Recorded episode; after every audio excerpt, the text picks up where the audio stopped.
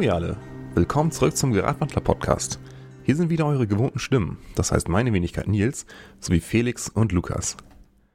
Heute ist der 23.01.2022. Das heißt, wir haben noch siebeneinhalb Jahre, bis das CO2-Budget zum Erreichen des 1,5 Grad Ziels aufgebraucht ist. Wenn ihr Silvester nicht zu hart gefeiert habt, habt ihr sicherlich an Neujahr mitbekommen, dass die EU-Kommission in der Neujahrsnacht einen Vorschlag eingebracht hat, Erdgas und Atomkraft als nachhaltige Energieform anzuerkennen.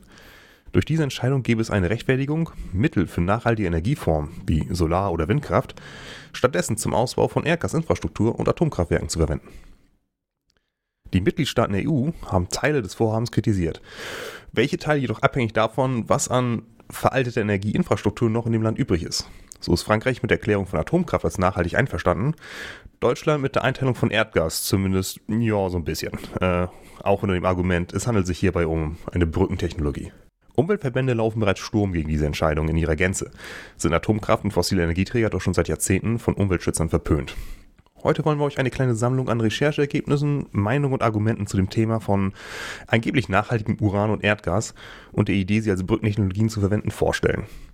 Kommen wir zuerst mal zu den What the Facts und die guten Nachrichten des Monats. Wer möchte loslegen? Genau, kann ich einmal mit loslegen. Und zwar, äh, wenn wir sowieso gerade schon im Bereich äh, Energie unterwegs sind, fand ich es interessant, als ich mal gesucht habe, weil ich auf einer Messe auf so einer kleinen, nach so einer kleinen Solaranlage gesucht habe, die man sich sozusagen an den Balkon hängen kann. Ähm, gibt es mittlerweile einen, also es gibt erstmal solche kleinen Anlagen, mit der man äh, einfach das Ding in die Steckdose steckt und seinen eigenen Stromverbrauch reduzieren kann. Ähm, es gibt dabei so ein paar Sachen, die da dranhängen, dass man äh, gucken muss, dass die Sicherungen äh, drunter geregelt werden und man darf leider nicht den Stromzähler rückwärts laufen lassen. Ähm, deswegen muss man ein bisschen technische äh, Sachen damit berücksichtigen. Aber es gibt äh, jetzt in diesem Fall Lichtblick als ein Energieanbieter, der gesagt hat, wir wollen das Ganze noch ein bisschen äh, weiter spinnen. Und zwar, dass Leute gewissermaßen dadurch als, C, ähm, als Stromlieferanten gelten und man sagt, okay, wenn ihr mindestens das zweieinhalbfache eures äh, jährlichen Verbrauchs in das Netz mit einspeist, dann sorgen wir dafür, dass ihr keinen einzigen Euro für Strom zahlt äh, im Laufe des Jahres. Und das äh, funktioniert erstens mit einer lokalen Batterie und dann auch einer mit sogenannten Schwarmbatterie. Und ich kann mir das halt vorstellen, wenn Leute ne, auf der Arbeit sind, dann wird zu Hause kein Strom verbraucht, also wird was eingespeist und da wird dann auf der Arbeit wieder verbraucht und dann kann, also das, dann wird jeder so ein bisschen zum Energieerzeuger und das kann einen großen Schwung voranbringen im Bezug auf, äh, ja, wir müssen halt alles äh, elektrifizieren. Dementsprechend, wenn man sagen will, man will da äh, auch einen aktiven Beitrag zu leisten, dann könnte das eine Möglichkeit sein. Äh, ich habe zumindest den Plan, mir so ein Ding mal zu kaufen und dann zu gucken, wie man das äh, benutzen kann. Ob ich jetzt genau auf dieses Angebot eingehen werde, muss ich nochmal mit gucken. Äh, aber da werde ich mir noch ein bisschen mehr an Erfahrung von Leuten reinholen. Ähm, aber ich denke, da gibt es eine Möglichkeit, wie jeder von uns einfach den nachhaltigen Energieausbau sogar alleine vorantreiben kann. So ein Modul kostet ungefähr 250 Euro, 270 oder so, je nachdem, ob man eins oder zwei davon nimmt. Also es ist eigentlich für viele Leute erschwinglich und das hat sich innerhalb von äh, fünf Jahren bis sieben Jahren ungefähr amortisiert. Also dann sind die Kosten normalerweise wieder drin und äh, so ein Ding läuft mindestens 20 Jahre und hat dementsprechend dann eher sogar das Potenzial dafür, euch noch Geld zu machen. Also selbst wenn man nicht dieses Angebot von Lichtblick nehmen würde. Das ist eine gute Nachricht, über die ich, ich gestolpert bin. What the fuck natürlich, ähm, die Nachricht, die Nils gerade im Intro schon einmal vorgelesen hat. Ähm, also ist auf jeden Fall super cool. Ich finde äh, so, so, so Plug-and-Play-Sachen eigentlich von der Idee her ganz gut. Vielleicht werden die auch noch günstiger, wenn man jetzt mit, äh, der Gas, mit Gas nicht das Ganze noch äh, wieder verlangsamt, die Verbilligung von äh, Erneuerbaren. Aber solche Sachen könnten dann ja echt, also äh, sich mal kurzfristig sowas holen und äh, mal draußen auf den Balkon knallen oder äh, an die Hauswand oder so. Hat auf jeden Fall Potenzial. Ähm, zu dem Thema auch, äh, der vor kurzem war ja Volker Quaschning wieder bei Jung und Naiv und da hat er auch was Interessantes erwähnt, nämlich die Möglichkeit, dass man dann ja auch aus den Autos, den E-Autos, wenn die dann, keine Ahnung, wenn man an der Arbeit ist, das Ding ist geladen, ähm, die Möglichkeit halt auch wieder zurückzuspeisen. Also so, ein, so, ein, so eine Autobatterie ähm, hält natürlich auch genug Strom für einen Haushalt für eine gewisse Zeit bereit. Also da ist, da ist viel Energie drin und in Zeiten, wo teuer, äh, Strom aus der Leitung teuer ist, kann man dann ja auch wieder beispielsweise so eine Autobatterie nutzen, um irgendwas anderes zu betreiben. Also je flexibler man da wird äh, und je früher die Arbeitgeber da auch anfangen, drüber nachzudenken, desto Mehr kann man dann auch ähm, sozusagen Plug-and-Play, Strom in die eine, Strom in die andere Richtung machen. Wobei mit den deutschen Behörden und äh, Bürokratiedschungel weiß ich nicht, wie schnell das gehen kann. Aber da hat ja bestimmt die neue Bundesregierung auch eine Möglichkeit, vielleicht das Ganze flexibler zu gestalten, wenn man den da dran denkt. Ja, das war ja auch von Tesla eins der Ideen, wie sie sagen, wenn dir eine Autobatterie irgendwann fürs Auto zu schwach geworden ist, dann kannst du sie genau als Wallmount äh, an sowas auch nochmal in der Garage weiter benutzen. Um, äh, und dadurch wird insgesamt die CO2-Bilanz von Batterien besser, indem sie halt eine längere Lebensdauer haben äh, und ne, irgendwie im Weiterverwertungskreislauf dann immer noch was, ne, was weiteres steht, was die CO2. War das eine von Musks Ideen, die er beim Kiffen hatte? Boah, du, das wäre voll krass, wenn das auch in die andere Richtung gehen würde. Ich hänge mir einfach die Batterie an die Wand. Naja, ich glaube, mit seinem Solar X oder was war das, seine, seine, Wind äh, seine Solarenergie da, äh, also in diesem Kontext hat er gesagt, ne, irgendwie, dann kannst du, das ist so Synergiefaktor von den beiden Dingern zusammen. Wo du dann einfach das Ding zu Hause aufhängen kannst und hast dann äh, auch für Nachtstrom und so weiter. Das fand ich aber auch so krass mit dem F-150, ne, mit diesem meistverkauften Truck in den, äh, in den ja. USA dass da drin steht, da kannst du irgendwie fast zwei Tage lang irgendwie deine ganzen Geräte mit betreiben irgendwie. Und das Ding hat eine Solaranlage auf dem Dach. Und dadurch, dass das Ding fast äh, 39 Prozent sämtlicher Autoverkäufe ja. in den USA ausmacht, irgendwie ist das Ding zu elektrifizieren einer der größten Hebel, die es gerade gibt. Ja, ich meine, die Idee, die Autobatterien einfach weiter zu verwenden, wenn sie nicht mehr äh, für das Auto gut genug sind, dann kann sie noch irgendwie so als Restspeicher benutzen, ist ein bisschen zu clever für eine Musk-Idee beim Kiffen. das Deswegen glaube ich nicht, dass es von ihm kommt. Also ich muss sagen, das ma es macht, ja, es macht ja kreativer. es macht ja jetzt nicht, also ich meine, die, die Idee ist jetzt nicht krass neu und da muss er, glaube ich, nicht sonderlich intelligent in dem Moment für gewesen sein, aber für die, die Idee, äh, da es hilft auf jeden Fall. So äh, für so einen kurzen Kreativitätsboost und so ein Shower Thoughts-Ding, äh, nur halt. Äh, ein, ein lucider Moment. genau. Ja, und das Nils ja, hast du, glaube ich, auch noch was, ne? An ich habe auch ein What the fuck, also äh, wäre äh, der Monat hier nicht schon schlimm genug mit dem Erdgas, ähm, ist auch noch was rausgekommen äh, diese Woche. Und zwar gab es eine Studie, äh, die sich mit der chemischen Umweltbelastung beschäftigt hat, also wie viel äh, Plastikmüll und äh, andere Chemikalien in Umwelt gelassen wird und kommt zum Schluss, ähm, die Belastung ist jetzt so groß, dass wir den Überblick darüber verloren haben, wie groß sie ist. Ähm, das kontrollierbare Maß ist da überschritten nach Einschätzung dieser Studie. Wir können nicht mal mehr wirklich feststellen, wie viel äh, in der Umwelt drin ist und wie groß die Schäden sind und sein werden. War das vorher anders? Also äh, vor, vorher konnte, vorher konnte man das, äh, vorher konnte man noch sagen, äh, so und so groß sind die Schäden, ähm, so und so viel haben wir drin äh, und wir wissen ungefähr, was diese Stoffe machen. Ist das auf globalen Bezug? Also jetzt äh, sozusagen. Global, ja. Okay. Interessant. Genau, es geht, also es geht um die, die Kapazität der, der Welt, äh, der gesamten Weltgemeinschaft, kann man sagen, diese Sachen unter Kontrolle zu halten.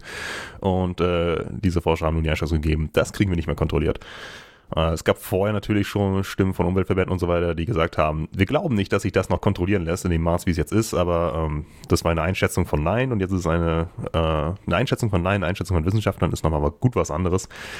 Ähm, das heißt, vor kann man sagen, okay, vielleicht malen sie das Bild ein bisschen schwärzer, um die Leute zu warnen, bevor es zu spät ist. Und die Wissenschaftler gehen halt dran und wenn sie sagen, jetzt ist es zu spät, dann ist es tatsächlich zu spät. Ähm, da gibt es keine, keine pädagogischen Effekte. Brutale Ehrlichkeit bei denen. Ja, was mich dann ein bisschen interessiert ist, es gibt die Perspektive, dass in Deutschland äh, angestrebt wird, irgendwie ein Gesetz zu erlassen, dass Plastik nicht mehr ins Ausland exportiert werden darf. Also im Sinne von sämtliche Verwertung hier selbst passieren mhm. muss. Ist die Frage, wie groß die Hoffnung dazu ist. Was auf jeden Fall schon mal praktisch passiert ist, äh, es gibt dieses Ocean Cleanup Projekt. Weiß nicht, ob ihr mhm. das mit diesem riesigen, mit dieser riesigen Wurst irgendwie was Kram aufsammelt. Irgendwie, da haben die glaube ich, schon 42 Tonnen irgendwie einmal aus dem Pazifik da rausgeholt an Plastik. Ähm, aber es äh, ist natürlich im Zweifelsfall ne, mhm. ein schöner Anfang, aber zu klein irgendwie gegen das, was da regelmäßig neu reinge. Jo, äh, genau. Ja, das ist, das ich habe. Kauft mehr Tüten und äh, Schlappen genau. aus äh, äh Wurst, Plastik, äh, Sammelwurst, Wurstsammelplastik. Nein, Plastik, Sammelwurst. Ozean, Plastik, Sammelwurst. Material. Genau, so hat das Material dann sogar zwei Enden in seinem äh, Verwertungskreislauf, ne? Genau, aber es, es gibt in, in einer Firma aus Hamburg, die nennt sich Wild Plastic, die guckt auch, dass sie Plastik aus dem Ozean importiert und das möglichst schnell verarbeitet. Also in dem Fall wird das per Schiff gesammelt, dann in Portugal zu Müllsäcken verarbeitet. Ähm, und dementsprechend äh, kostet ein Müllsackbeutel, also ein 50er-Pack, glaube ich, irgendwie drei bis vier Euro. Ähm, und ist aber dementsprechend auf der einen Seite zu komplett aus komplett recyceltem Plastik und auch noch etwas, das wieder aus dem Meer rausgezogen wurde. Also ähm, das ist schon ein effektiver Beitrag dazu, falls man was zu diesem Ocean Cleanup machen will. Irgendwann müssen wir definieren, wem denn das ganze Plastik vor der Küste gehört und dann irgendwann müssen wir irgendjemanden dafür bezahlen, dass wir das Plastik benutzen. Ja. Und ja. dann haben wir wieder eine Wertschöpfungskette, ja. wo irgendjemand am Anfang steht Moment, und ausgebeutet haben, wird. bis man Geld damit machen kann, als plötzlich, ja, hier, die Plastikressourcen. Fuck, dann fangen die Amerikaner an, Plastikkriege zu führen. Oh shit. Der neue Rohstoff, ja, ja, genau. ja, die, das ganze Plastik vor der afrikanischen Küche, ich meine, äh, Küche, Küche. Ich meine, uns gehört ja eh schon irgendwie, die, äh, Europa gehört ja eh schon die ganze Fischfangregion da vor Afrika. Bald machen wir es mit Plastik genauso, oder was? Ja, genau, das ist dann. Wir dürfen ja nicht mal ihr eigenes Plastik verwerten. Jupp. Das klingt so noch schöner als okay ist das. Ja, okay, das ist äh, von, von, den, von den düsteren Zukunftsvisionen der Plastikkriege. ähm, es gibt auch noch eine gute oh, Nachricht von mir. Und zwar, ähm, äh, jetzt, wo uns die Pandemie kräftig im Griff hat. Es gibt äh, bedeutsame Forschungsfortschritte für einen Impfstoff gegen Sarkoviren insgesamt. Äh, Sarkoviren ist eine äh, Klasse von Viren, zu denen gehören auch die Coronaviren. Und äh, wenn man einen Impfstoff gegen die ganzen Sarkoviren hat, dann hat man auch etwas gegen mehrere verschiedene Stämme jetzt von, von Covid. Äh, das dauert noch eine Weile. Das heißt, an und für sich sollten wir die Pandemie beendet haben, bevor das äh, rauskommt, weil das wird noch länger dauern, als ich persönlich die Pandemie für ertragbar halte, also erst in mehreren Jahren. Aber man könnte vielleicht sagen, die nächste Pandemie, da sind wir besser gerüstet dagegen. Denn es sieht bisher nicht so aus, als würden wir durch Präventionsmaßnahmen um die nächste Zoonose, also tierübertragene Krankheitspandemie, herumkommen. Das heißt so, die Ökosysteme der Tiere werden zu sehr eingeschränkt, dann kommen sie näher an die Menschen ran und stecken die Menschen an. Wir sollten aufhören damit. Äh, die Reaktion von äh, den Industrien, die halt sich mehr und mehr an den Ökosystemen und auch an den wilden Ökosystemen äh, daran beteiligen. Also, aha, machen wir weiter. Und dieser Wirkstoff würde dann gegen alle Varianten gleich, gleichermaßen gehen. Also jetzt haben wir ne, irgendwie die Delta-Impfung geht nicht gegen äh, Omikron und so weiter, mhm. aber das wäre dann alles gleich, oder? Ja, also die ganzen Varianten von, von Covid äh, sind natürlich alles sehr, sehr ähnliche Viren zueinander, aber die äh, Sachen an den, die Oberflächenproteine, wo die Impfung bisher wirken, bei denen, äh, die können sich relativ schnell ändern und mutieren. Wenn wir einen Impfstoff haben gegen sämtliche Sarkoviren, also etwas, was all diesen, all diesen Viren gemeinsam ist, was halt, da gehören die Covid-Viren dazu und noch eine Menge andere Viren, dann sollte das eigentlich durch eine schnelle Mutation sich nicht so schnell aushebeln lassen. Äh, man beachte den Konjunktiv, es sind Viren. Wir mutieren mhm. sehr schnell und sehr gerne und äh, haben nicht viel Risiko, wenn sie, sie kräftig mutieren. Ähm, insofern, man kann sich da immer noch leicht austricksen lassen, aber es ist auf jeden Fall schon mal ein, sag mal, ein größerer, weiter übergreifender Ansatz. cool. Aber es wird, das ist keine Hoffnung für das Ende dieser Pandemie. Das müssen wir eigentlich gebacken kriegen, bevor äh, in äh, sechs, sieben Jahren oder sowas der Sarkoviren-Impfstoff rauskommt. Mhm. Sechs, sieben Jahre, das hatten wir doch eben schon mal. Hm. Ja, stimmt. Okay, das ist ja, oh, ja. die Ökosysteme rauchen ab, aber ey, wir, wir kriegen keine Sarkoviren. Dann haben wir noch ein halbes Jahr. Wir sind in siebeneinhalb Jahren exakt bei Null, was CO2 angeht und haben den Impfstoff. Also noch siebeneinhalb Jahre durchhalten, Leute. Die Hoffnung steigt zuletzt. Ähm, ja, genau. Aus. Schau mal, Lukas, hast du auch noch was? Ja, ich tue mich halt immer schwierig mit den guten Nachrichten. Äh, ist, bin ich, glaube ich, einfach nicht drauf geprimed. Und what the fuck, dafür gab es zu viele diese Woche. Äh, das, äh, das, äh, ist, das übersteigt alles, was, äh, was man hier reinbekommen kann. Ist, und, äh, ist der Firehosing-Effekt. Wir sind auch, glaube ich, jetzt, was den, was den Düsterkeitsfaktor angeht, glaube ich, sind wir jetzt schon ähm, eigentlich da angelangt, wo wir am Ende der Folge sein wollen. Deswegen äh, ja, können, können, können die Hörer ja noch ein paar schöne reden. Nachrichten mit reinbringen oder sowas auf jeden Fall. Fangen wir mal mit dem Hauptbatzen an. Genau, fangen wir einfach mal in diesem Fall mit dem Atom an. Atomstrom, äh, wo wir wissen, dass Frankreich den Großteil der Motivation dafür gegeben hat, dass das auf EU-Ebene als nachhaltige Technologie mit anerkannt werden soll. Deutschland äh, hat dem ja ursprünglich irgendwie mal mit äh, zugestimmt, beziehungsweise mit auf den Weg gebracht, weil sie selbst Gas mit drin haben wollten. Ähm, hat sich aber jetzt selbst gegen Atomkraft ausgesprochen, aber auf EU-Ebene haben sich nicht genug Staaten zusammengefunden, um das Ganze wieder zu stoppen. Aber woher kommt das Ganze eigentlich? Also wie lange, ich glaube, wir hätten jetzt noch bis Ende diesen Jahres mit Atomstrom zu tun, also äh, oder Strom, Ende diesen Jahres, Atomstromgeneration ja. in Deutschland zu tun, irgendwie, falls wir nicht Strom aus dem Ausland importieren. Ähm, und dann wäre das in Deutschland zumindest von der Produktion her Geschichte. Aber äh, wie steht das eigentlich mit der Argumentation? Und äh, hast du mal eine kleine Einführung ins Thema, Nils? Äh, ich meine, eine ne kleine Einführung. Ja, also mal so eine winzig kleine. Das ist halt, die Idee von der EU-Kommission war es halt, eine bestimmte, es gibt, es gibt eine Taxonomie der EU, so könnte man anfangen. Ähm, bestimmte Energieformen äh, werden zu nachhaltigen Energieformen erklärt und kriegen dann halt auch besondere Förderung. Ähm, das ist eigentlich so gedacht für die Energiewende, also dass man jetzt hier wirklich CO2-neutralen Strom und äh, relativ äh, sagen wir, gute Energieträger, äh, die sich für die Zukunft benutzen lassen, wie Solar und Wind und so weiter, äh, oder äh, Wasserkraft für Länder mit entsprechenden Ressourcen, die sich da nutzen lassen. Der ganze Kram muss gefördert werden. Äh, wir haben es ganz am Anfang der Folge gesagt, wir haben nicht mehr furchtbar viel Zeit. Wir müssen halt irgendwie äh, an das 1,5 Grad Ziel ran, ansonsten werden die, die, die Kosten halt viel, viel höher als die Umstellung. Ähm, und jetzt ist halt der Vorschlag der EU-Kommission äh, schön so in der Neujahrsnacht. Äh, ich weiß nicht, ob, ob, ob die da ein Unrechtsbewusstsein hatten oder haben es einfach nur so. Äh nee, also das wird ja gerne gemacht, ne? Also in der Winterpause, so, wo die Medien ein bisschen schlafen und alle so ein bisschen mit was anderem beschäftigt sind, ähm, da wird ja gerne mal so was verabschiedet, was äh, ein bisschen unbe jetzt nicht gleich so, wo die Leute so, ja, geil sind. Deswegen, ja. Ja. Der ist ja durchaus gängig. Genau, so, es lohnt sich auch so während, während Fußball-WMs und sowas äh, aufmerksamer zu sein, was gerade beschlossen wird. Um, ja, das Putin aber das ist natürlich nicht komplett heimlich hat, ne? ja, ist mhm. natürlich nicht komplett heimlich geblieben. Ähm, ja. Ich finde es aber sehr interessant ähm, zu sehen, welche Länder gegen welche Teile äh, dieses, dieser, dieser ähm, Entscheidung Kritik einlegen. Äh, und das ist irgendwie exakt genauso. Also Frankreich hat nichts gegen den Atomkraft. Oh, komischerweise ist das Land mit haufenweise Atomkraftwerken. Ähm, Mehr als 50 immer noch, ne? Während Deutschland ein Land ohne Atomkraftwerke oder kaum Atomkraftwerke und Österreich, die halt auch beim Atomausstieg sehr weit vorangeschritten sind, meinen, das ist eine furchtbare Idee, Atomkraft nachhaltig zu klassifizieren. Ja, das ist aber nicht so schlimm. Es ist ähnlich wie bei der ganzen Corona-Sache auf Bundesebene hm. und äh, Föderalismus und so. Also da ist halt auch wieder, ja klar, die Frankreich mit 70 Prozent plus sagt halt, ja, ist nice. Hm. Und alle, die es nicht haben, sagen, ja, okay, machen wir ohne. Hm.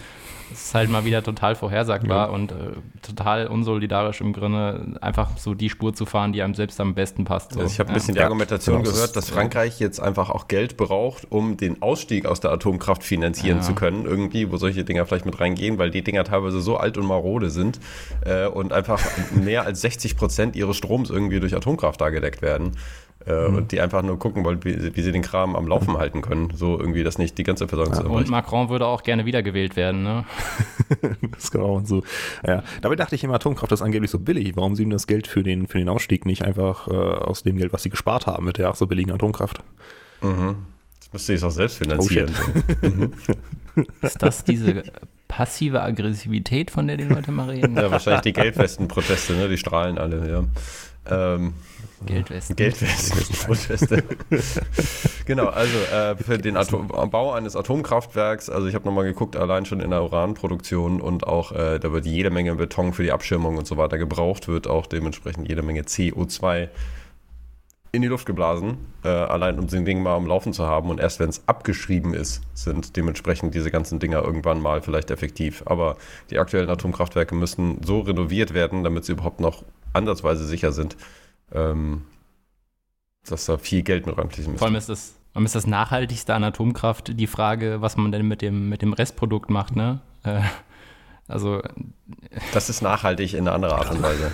sorry, den, sorry, den muss ich bringen, ne, weil der ist einfach, der ist, der ist zu obvious. Ja, komm gleich mit, mit, den harten Sachen raus, weil das ist halt auch die große Preisfrage, oder? Weil ähm, die meisten Kostenberechnungen äh, ignorieren halt einfach, wie scheiß teuer es ist, so ein, so ein Zeug sicher aufzubewahren äh, für die äh, fast schon Ewigkeit äh, für, für, die, für die Tausende von Jahren, bis, das, bis man das Ding, bis das Zeug einfach wieder irgendwo vergraben kann. Ähm, da wir bisher immer noch kein, kein sicheres Endlager haben und sich ja vor so gut zehn Jahren herausgestellt hat, dass die Salzstöcke nicht geologisch komplett ernährt sind, wie man dachte. Ähm, also Asse 2, was glaube ich ja, es war kein Endlager, es war ein Zwischenlager, aber das Zeug da rauszuholen wird inzwischen auch schwierig, weil es nicht ordentlich da reingelegt worden ist. Ähm, da ist Wasser eingetreten, Wasser, Salz und Metall, äh, wissen die meisten Leute vielleicht, zumindest Leute, die an der Küste waren, rostet schnell, äh, rostet durch. und wenn das Wasser auch wieder austritt, heißt es, dass wir vielleicht ein verstrahltes Grundwasser haben. Ja, super, vielen Dank. Ja, ja das ist, zumal die Sache ist, die wir, wir reden hier von, von Zeitpunkten, was bisher noch nie äh, an politischer Stabilität erreicht worden ist. Also selbst die, die längsten Imperien der Weltgeschichte sind nicht lange genug politisch stabil geblieben und haben auch nicht lange genug kulturelle Stabilität gehabt, um die gleiche Sprache zu haben. Das, was auch immer wir an Warnhinweisen vorne auf das Endlager draufknallen, wir davon ausgehen können, dass das in äh, mehreren tausend Jahren überhaupt noch jemand versteht. Ja, und es gibt angeblich verschiedene, es gibt verschiedene Technologien angeblich, um Endprodukte auch nochmal weiter zu verarbeiten, dass die irgendwie weniger werden, aber äh, sämtliche von diesen Dingern sind äh, weder marktreif noch überhaupt irgendwie praktikabel und dementsprechend bewiesen, dass das Ganze ausrollbar wäre. Also. Ja. Und es funktioniert auch nicht für alles. Es funktioniert, glaube ich, für irgendwie so aufgebrauchte Brennstäbe, aber der äh, strahlende Müll im Atomkraftwerk, da ist noch viel mehr Zeug dazu. Da noch Schutzkleidung dazu und Teile von den, von den Außenwänden oder von den Innenwänden des, des Reaktors und so weiter. Also das kann man auch nicht auf alles anwenden. Kommt bei den Atomkraftwerken um strahlenden Atommüll einfach nicht rum. Ja, dann wäre höchstens die Frage, die mir spontan in den Kopf kommt, wie wäre denn, wenn man das Ganze weiter treibt und irgendwann im Bereich von Fusion landet? Wäre das Ganze dann einmal sauber? Oder? Ich meine, vielleicht, wenn wir Fusion irgendwann haben, aber das ist natürlich, jetzt gehen wir ein bisschen in den Bereich der harten Science Fiction. Das kann höchstens noch 25 Jahre dauern. yes. Genau, es ist, es ist immer 25 Jahre entfernt. Ich glaube, vor 30 Jahren war es auch noch 25 Jahre entfernt. Das ist ein bisschen fies. Also, man kann ja natürlich jetzt Techno-Optimist sein. Also daran gehen, es wird bestimmt irgendwann Fusion geben. Äh, klar hilft uns jetzt natürlich nichts. Ist so ein bisschen so, wenn wir den Dyson Swarm aufgebaut haben und 100% der Sonnenenergie abzapfen, dann bräuchten wir gar keine Energieform mehr. Zumindest so lange, bis wir das aufgebraucht haben. Jetzt in Dyson Spheres investieren. Dyson Spheres jetzt nachhaltig äh, äh, klassifizieren. Genau, allein in diesem Sinne von investieren ähm, müsste ich auch nochmal eine andere Grafik, zumindest in den Shownotes, darauf verweisen, die sagt, dass sämtliche anderen Technologiequellen, selbst Kohle und so weiter, im Laufe der Zeit immer nur günstiger geworden sind. Nur Atomkraft ist das Einzige, was in der Produktion teurer geworden ist. Und das heißt, das ist auf jeden Fall etwas, was auch nicht skaliert. Äh, und da sollten wir eher gucken, dass wir die anderen Dinger schneller so voranbringen, dass es wirklich so den Preis nochmal weiter runtertreibt, dass man irgendwann gar nicht mehr dran vorbeikommt.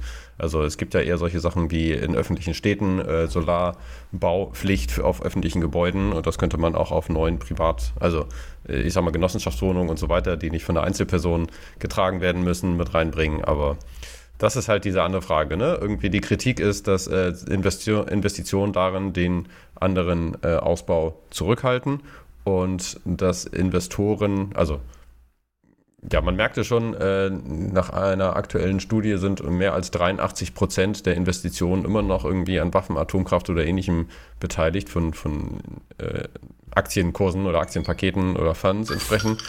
Und die äh, hm? Ja, äh, darauf ein Bierchen Wenn. sozusagen. Genau. Und es gibt aber aktuell äh, viele Leute, die nach nachhaltigen Produkten fragen. Also man merkt ja, wie die ganzen Firmen dann irgendwie sagen, okay, wir müssen aber mindestens Nachhaltigkeit und Greenwashing betreiben. Ähm, und das kann man dann mittlerweile dann leider auch mit entsprechenden Fonds machen, wo Atomkraft drin ist. Aber man sagt, ja, ja, ist ja als nachhaltig klassifiziert. Deswegen mache ich mir Sorgen, dass das wirklich nochmal ein anderer Hebel ist, auch im Investitionsbereich, dass Leute dann investieren. Sie denken, sie investieren in was Grünes und dann muss explizit draufstehen, ohne Atomkraft. Ähm, mal gucken, wie viele Leute da sich für interessieren. Ja. Das heißt, Heckler und Koch kann sagen, hey, okay, Kollision ist vielleicht daran, dass wir Waffen irgendwie an Diktatoren und Krisengebiete liefern, aber diese Waffen sind nachhaltig mit Atomstrom hergestellt. Insofern ist doch alles in Butter. Genau, Atomwaffen. Mhm. Die sind dann auch automatisch nachhaltig. Oh, stimmt. Ja, auch, Teile daran sind auch Die sehr muss man nachhaltig. auch irgendwo ja. einlagern. Genau, also in der Lage Die muss man auch lange einlagern und aufpassen, dass es nicht wegkommt. Naja, oder du kannst sie halt einmal zünden, dann sind sie halt äh, ausgelagert. Aber äh, das muss das Outsourcing sein, von dem alle reden. Ähm, aber ansonsten Lage der Nation hat man ein bisschen analysiert, dass äh, an verschiedenen Stellen die Corona-Hilfen, ähm, die bewilligt wurden und teilweise nicht ausgegeben wurden, ähm, die kann man nur zur Bekämpfung von irgendwelchen Pandemien benutzen. Und deswegen wäre, wenn Atomkraft dann auf einmal als äh, Bekämpfung der Klimakrise ähm, oder ne, also als dafür benutzt werden darf äh, und als nachhaltig eingestuft wird, dass Frankreich dann einfach die Gelder umwidmen will und sagen kann, wieso, guck mal, ist doch nachhaltig, was wir da gerade machen. Und dass das einer der größten Hebel war, auch wenn Investoren in Deutschland zumindest schon sagen, ne, also in Atomenergie gehen wir nicht wieder zurück und selbst in Frankreich ist ein Großteil der Bevölkerung irgendwie gegen Atomenergie, aber die müssen halt irgendwie nochmal mindestens den Laden am Laufen halten. Ähm, Zumindest hat Frankreich ja ein positives Beispiel gesetzt, als sie gesagt haben, für die Rettung der Fluggesellschaften äh, verlangen wir, dass die CO2-neutral werden oder klimaneutral, äh, was Deutschland nicht geschafft hat. Ähm, ja, so hat jeder sein eigenes Päckchen zu tragen. Hatten wir in einer vergangenen Folge. So, Sie sagen, als hätten Sie äh, die Lobbyisten Macron nicht sein Lieblingsgericht serviert, als Sie mit ihm zu essen waren. Aber Sie haben es bei, bei Peter Altmaier geschafft. Genau, ähm, also Deutschland hat jetzt gegen Atomenergie gestimmt. Ähm, an der Stelle wäre es vielleicht nochmal trotzdem interessant zu erwähnen, dass äh, ich möchte das jetzt Habeck nicht negativ vorhalten. Er hat damals gesagt, äh, als er noch Land, äh, als er Umweltminister von Schleswig-Holstein war, irgendwie er wäre bereit, ein äh, Zwischen- und oder Endlager für Atommüll in Schleswig-Holstein auch mitzuhaben, weil irgendjemand ja einmal damit anfangen muss.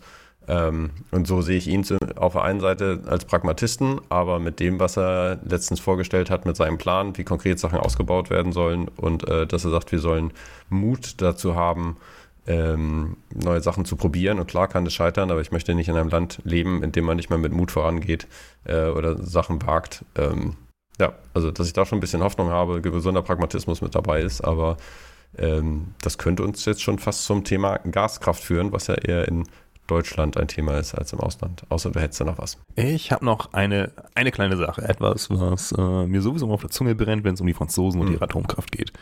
Denn äh, Leute, die für Atomkraft sind, die äh, äh, nehmen gerne Frankreich als Beispiel und sagen, hey, es ist doch eine tolle Idee, komm mal hier, Frankreich hat 70 Prozent seines Stroms aus Atomkraft, wie toll versorgungssicher das ist und äh, wie günstig und alles. Und dazu möchte ich sagen, also es ähm, sehr wichtig ist, was man da im Kopf behalten sollte. Die Versorgungssicherheit der französischen Atomkraftwerke ist nicht besonders toll, da sie Flusswasser aus ihren eigenen Flüssen nehmen, um äh, die Kraftwerke zu kühlen. Das können sie im Her äh, Frühling und Herbst ganz gut machen. Im Winter, wenn die Flüsse zufrieren, was jetzt ja nicht mehr so häufig vorkommt, aber immer noch, müssen sie Atomkraftwerke abschalten, weil sie nicht an das Wasser rankommen und deswegen Strom aus Deutschland importieren. Im Sommer, wenn die Flüsse zu warm werden, äh, können sie das Wasser auch nicht nehmen, weil sie dann einen Grenzwert überschreiten. Man kann den Fluss nicht beliebig warm werden lassen, ansonsten killt man da die Ökosysteme. Und deswegen. Das heißt, sie sind doppelter Marsch. Sie haben noch nicht mal die Möglichkeit, in den kalten, kalten, dunklen Monaten die Solar- und Windenergie äh, zu nutzen, die nicht da ist, äh, und äh, müssten Vollberg auf Atom machen, aber das geht im Winter auch nicht. Ja, man könnte so, man könnte so ein bisschen sagen, cool. die, die Sachen, die der Wind- und Solarenergie angegeben wird, also was ist, wenn das Wetter nicht mitspielt? Das Problem hat die französische Atomkraft auch. Ähm, insofern ist es, es ist keine, kein wirkliches Argument zu sagen, hey, was ist, wenn der Wind nicht weht und dann müssen wir aber auf Atomkraft zurückgreifen? Äh, ja, was ist, wenn der Fluss zugefroren ist? auf was greift ihr dann zurück? Mhm. Also ja, es ist also halt, richtig stabil ja. und versorgungssicher sind sie auf jeden Fall auch nicht. Aber genau. sie könnten ja mit den Gaskraftwerken die Flüsse anheizen, irgendwie, um dann das Wasser zu entnehmen.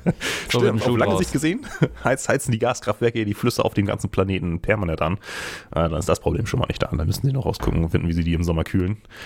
Ähm, Eiswürfel reinschmeißen funktioniert nicht mehr so gut, denn die äh, Eiskappen sind bald auch weg.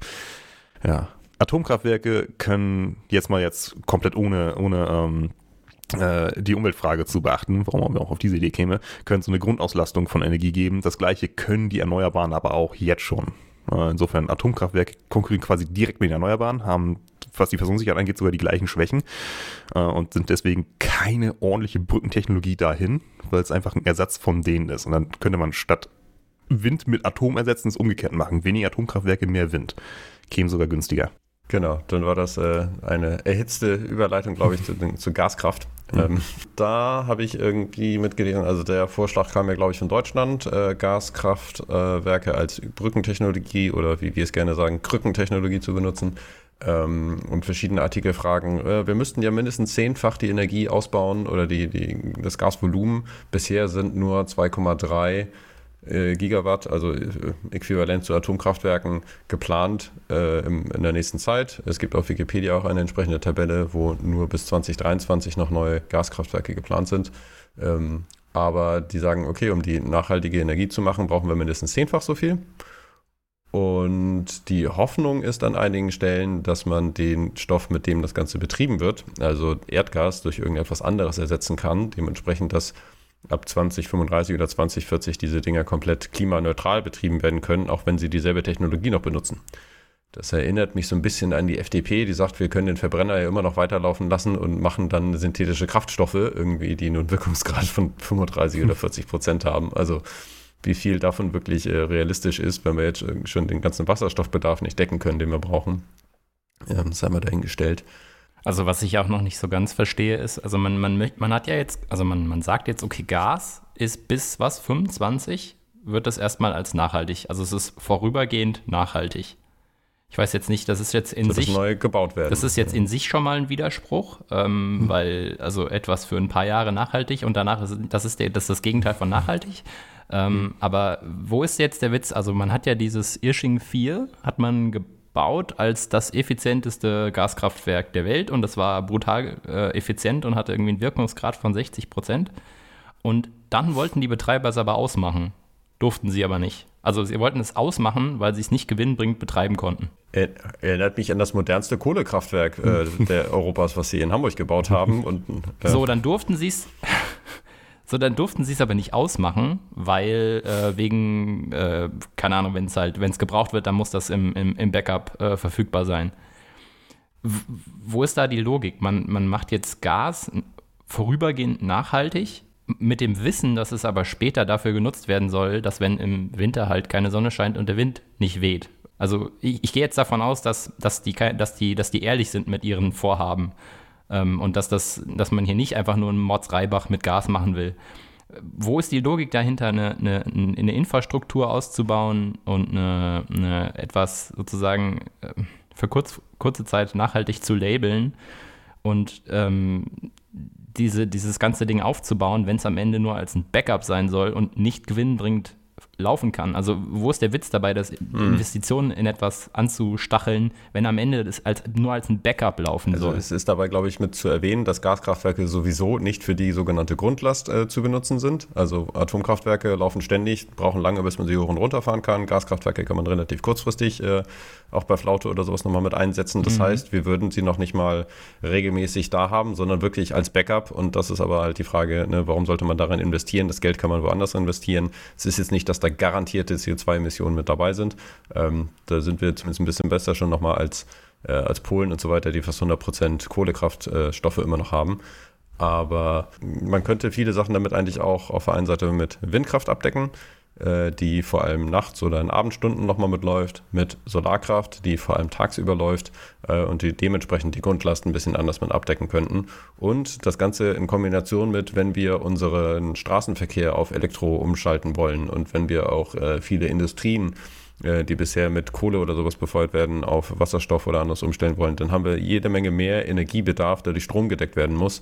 Ähm, deswegen haben wir einen so rapiden Bedarf, ähm, den verschiedene Leute sagen, so schnell können wir den nicht umbauen, dann sollten wir zumindest das als Backup haben, ist, glaube ich, deren Argumentation. Nicht, dass ich das so teile, irgendwie, dass ich denke, dass das der beste Weg ist. Ja, ja, schon klar. Aber also, wenn man jetzt halt krass investiert, also äh, du willst ja, du willst ja im Grunde, dass, dass äh, du durch dieses Labeling willst du ja schaffen, dass dass das ein Selbstläufer wird, also dass es äh, finanziell wirtschaftlich interessant wird. Aber wenn du schon weißt, dass das am Ende so sein wird, dann, dann veränderst du ja auch die sozusagen den Incentive, ähm, Geld reinzustecken. Weil, also, versteht ihr, was ich meine? Ja, du, du also, solltest, also die Frage ist, Plan A sind Erneuerbare und die Frage ist irgendwie, haben wir einen validen Plan B, dass selbst wenn Plan A nicht schnell genug geht, wir zumindest in der Zwischenzeit die CO2 äh, Dinger reduzieren. Und jetzt ist aber die strategische Frage, wie sehr setzen wir auf den Plan B oder wie viel Geld packen wir damit rein und irgendwie der uns aber hm. Investitionen in Plan A hindert. Ne? Also wenn man sagt, Windgrund und, und Photovoltaikanlagen in, in Deutschland, also da hat jetzt ja zumindest Habeck gesagt, irgendwie 2% Ausbau soll vorangetrieben werden. In Europa sieht es aber leider ganz anders aus. Und mhm. ähm, deswegen wäre vielleicht auch mal die Frage nach Europa zu gucken. Ja, CO2 ist da aber eigentlich ein super Stichwort, ähm, denn was wir dabei auf keinen Fall vergessen sollten, Gas, also Erdgas ist ein, eine fossile Energiequelle. Das sind auch Hydrokarbone, also Kohlenwasserstoffe. Das heißt, sie verbrennen halt auch zu mhm. CO2. Und bei Erdgas gibt es halt nicht nur das Problem, dass man halt Kohlenstoffverbindung verbrennt und damit halt CO2 in die Luft setzt. Äh, bei der Förderung von, Methan, äh, von Erdgas tritt auch eine Menge Methan aus. Ähm, Methan haben bestimmt schon mal viele gehört. Förderung und Transport. Genau, auch, auch Transport. Also, also ist, genau, die, die Dinger sind halt auch, die Leitungen sind halt auch leckhaft. Man kann sie auch nicht furchtbar, also perfekt abdichten, geht halt einfach nicht. Ist nicht so, dass sie da Scheiße gebaut haben. Wobei manche bestimmt auch schludrig bauen. Ähm, aber die Sache ist, die Methan haben viele schon mal gehört. Ja, hier mal eine kurze Einführung. Methan ist ebenfalls ein Klimagas. Uh, und zwar ein stärkeres als CO2. Um mal so ist in Relation zu CO2 zu stellen, ist ein bisschen schwierig, weil es zwar also ein Methanmolekül wirkt stärker als ein CO2-Molekül. Äh, aber Methan baut sich schneller ab als CO2. Das heißt, das äh, GWP, wie es heißt, Global Warming Potential, äh, als CO2-Äquivalente ist nicht einfach mit einer Zahl zu benennen. Die Sache ist, die innerhalb der ersten 20 Jahre, nachdem das Methan ausgetreten ist, hat es die 87-fache Wirkung von CO2, Molekül zu Molekül. Und nach 100 Jahren immer noch die 30-fach stärkere Wirkung. Die ersten 20 Jahre sind so ein bisschen die entscheidende, weil, wie wir am Anfang der Podcast-Folge äh, gesagt haben, wir haben noch 7,5 Jahre für das, für das 1,5 Grad Ziel. Insofern äh, ist die 87-fache Wirkung in den ersten 20 Jahren das Entscheidende. Das heißt, wenn man all diesen ganzen Kram zusammenrechnet, äh, das CO2 durch die Verbrennung direkt, das ausgetretene Methan, hat Erdgas eine ähnlich schlechte äh, CO2-Bilanz wie Kohle. Ist nicht ganz so furchtbar schlimm wie Braunkohle, aber es gibt, glaube ich, kaum etwas, was so furchtbar schlimm ist wie Braunkohle. Insofern ist das keine mhm. Leistung.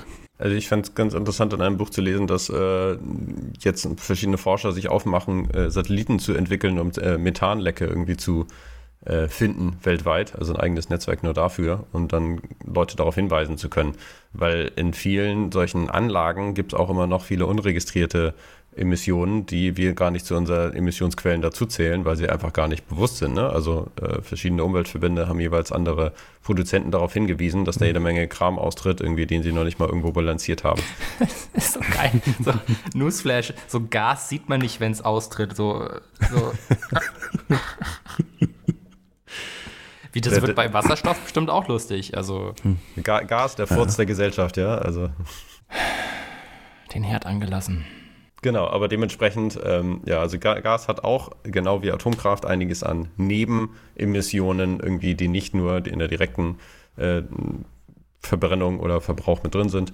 Ähm, aber der, wie gesagt, der Wandel zu nachhaltigen Betriebsstoffen von diesen Gaskraftwerken ist jetzt auch noch nicht so, dass es konkret äh, eine positive Perspektive dafür gibt, was auf jeden Fall funktionieren wird. Man kann natürlich die, äh, ein anderes gutes Stichwort ist eigentlich, dass man sagt man, die Gasinfrastruktur kann man danach für Wasserstoff verwenden. Was in insgesamt, insgesamt äh, stimmt das. Also wenn man Gasleitungen hat, kann man natürlich auch Wasserstoff durchschicken. Das betrifft einige Teile der Gasinfrastruktur, aber nicht alle. Ähm, ist das also, wirklich so? Also kannst du durch, durch, durch äh, Methan, also kannst du durch Erdgasleitungen auch Wasserstoff pumpen? Brauchst du nicht, sind die nicht drucksensibler? Also ist das nicht noch volatiler? Es, es ist, glaube ich, eine, eine Umrüstungsfrage, aber man hat schon mal ein bisschen Vorarbeit geleistet.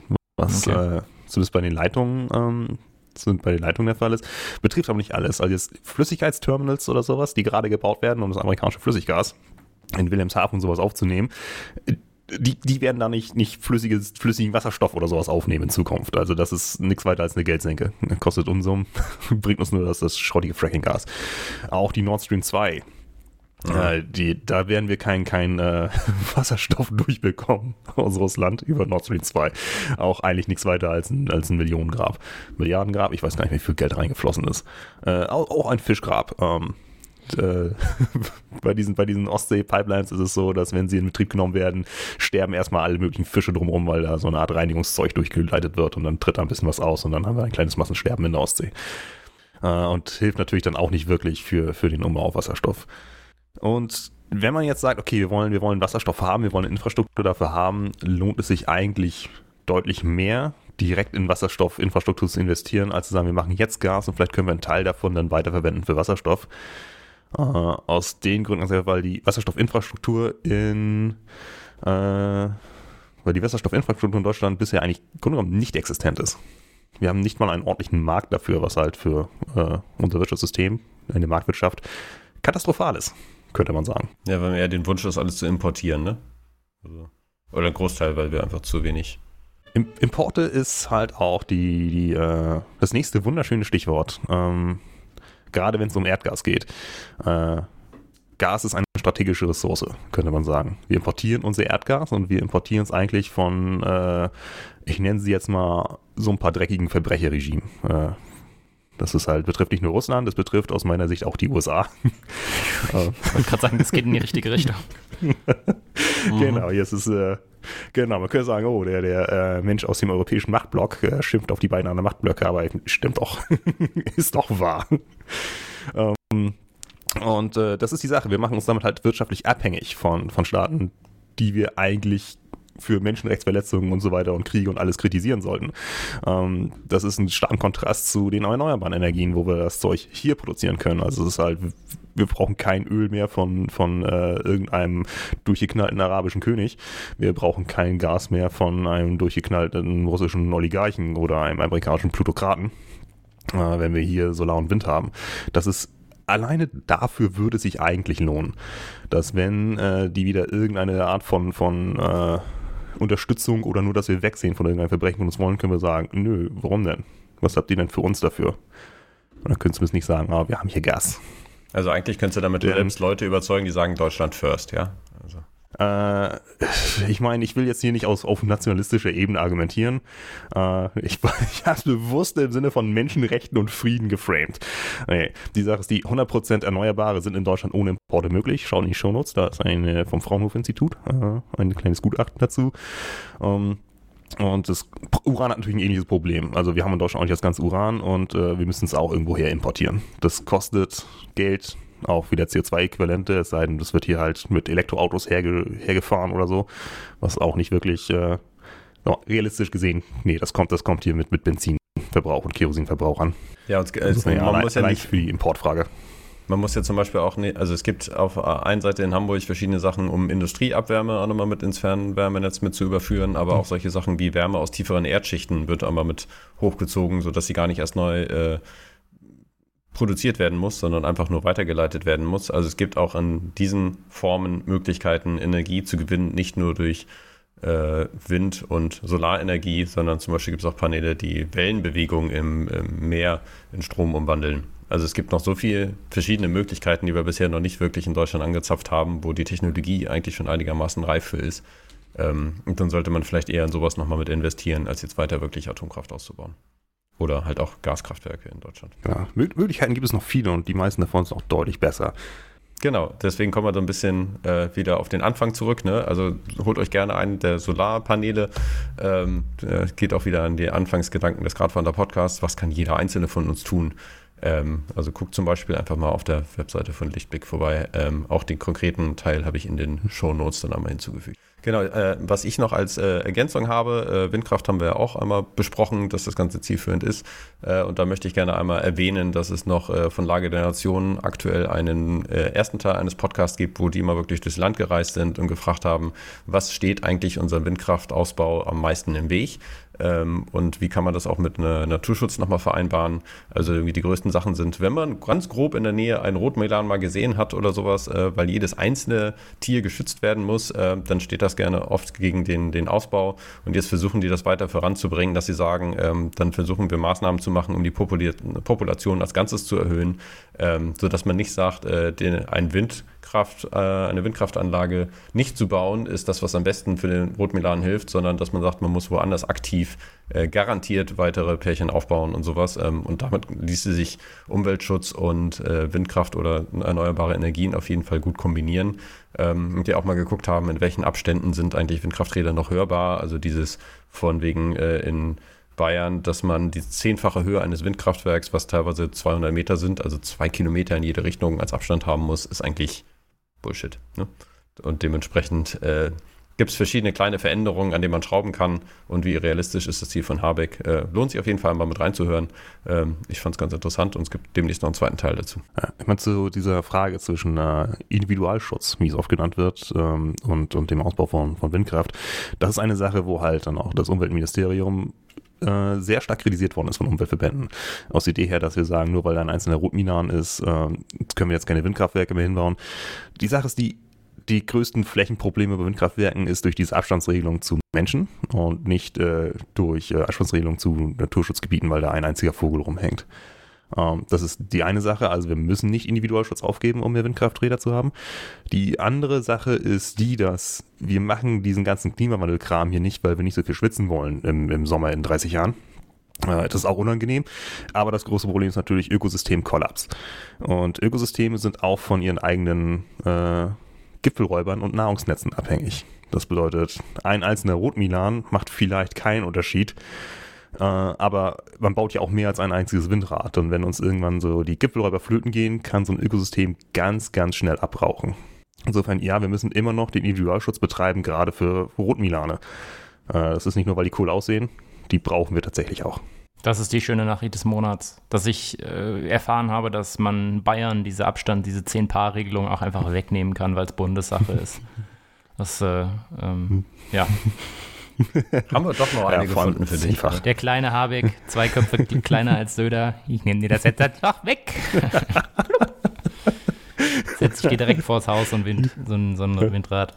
Ja, direkt vor, vor Söders Haustür. Vor seinem ja. Lieblingsbienenstock. Das ist äh, jetzt ein guter Moment, um im Zweifelsfall einmal aufzuhören und irgendwie in die Richtung Ausleitung zu gehen. Ja, okay, ja. Es ist, äh, wir, haben, wir haben ja eine Menge geredet über ähm, Atomstrom und Erdgas als mögliche Brückentechnologie äh, und wie sinnig wir das halten. Äh, zusammenfassend könnte man sagen, es ist, glaube ich, keine Überraschung, dass wir das nicht für besonders sinnig halten. Ähm, wir können sagen, es ist, eine Brückentechnologie sollte ja eigentlich etwas sein, was äh, einen Weg zu etwas hinbringt, also eine, eine Übergangsform etwas zwischen dem jetzigen Zustand ähm, und einer späteren, besseren, günstigeren, marktreiferen, versorgungssicheren oder sowas ähm, komplett erneuerbaren, äh, komplett CO2-freien Technologie. Äh, die Sache ist, die Erdgas und Atomstrom ist eigentlich in fast jeder Hinsicht schlechter als die, in, in all diesen Fragen schlechter als die äh, äh bisherigen erneuerbaren Energien. Insofern möchte ich doch mal allen ans Herz legen, wenn ihr an Brückentechnologie für eine coole Zukunft äh, erneuerbare Energie denkt, denkt vielleicht lieber an die jetzigen Erneuerbaren, die halt auch schon günstiger sind als Atomstrom und Erdgas und äh, ähnlich versorgungssicher sind auf jeden Fall wie Atomstrom. Ähm, und deutlich, ja, deutlich zukunftsfähiger.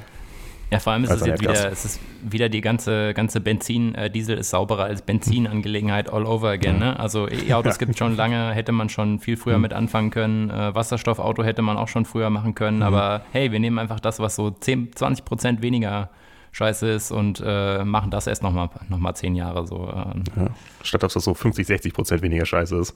Time is also das ist ja noch nicht marktreif. Genau, das ist, das ist ja noch nicht komplett perfekt. Ähm, ähnlich wie das jetzige Neue sind auch nicht komplett perfekt, aber sie sind deutlich besser als äh, Atomstrom und Erdgas. Fortschritt wagen. Ja. ja. Genau, warum, warum, warum kleine Schritte machen und dabei stolpern? Macht doch den großen Schritt äh, aus dem brennenden Haus raus. Hm. Genau, cool. Damit äh, würde ich sagen, äh, herzlichen Dank auch für das Hören der heutigen Gradwanderfolge. Wenn ihr Bock habt, äh, das diese Informationen mitzuteilen, weil sie euch vielleicht ein bisschen was gebracht hat, weil ihr vielleicht Solarpaneele irgendwie aufbauen wollt oder wisst, wem das Ganze auch mit äh, nützen könnte, dann teilt diese vorne, äh, Folge gerne. Hinterlasst uns auch gerne Kommentare auf den üblichen Podcast-Plattformen, auf denen ihr das Ganze zum Beispiel gerade hört. Das hilft uns auch, neue Hörer zu finden. Und äh, wenn ihr irgendwelche Sachen habt, die euch nicht ganz so gut gefallen, dann äh, lasst Wie uns zum Beispiel die schlechten Witze. Äh, ja, ich weiß nicht, wie viel wir da machen heute, können, heute musste man das wirklich dazu sagen. Also wenn dann äh, freuen wir uns auch auf äh, Kommentare. Gerne auch direkt per E-Mail irgendwie, äh, wenn ihr es nicht nur im Kommentar lassen wollt. Genau, äh, auch so können wir besser werden und äh, noch mehr Leute damit abholen. Genau, in diesem Sinne, vielen Dank, äh, bleibt uns gewogen, ähm, benutzt nicht zu viel Atomstrom, sondern baut Solarpaneele und tschüss und bis zum nächsten Mal. Tschüss, Müsli. Ciao.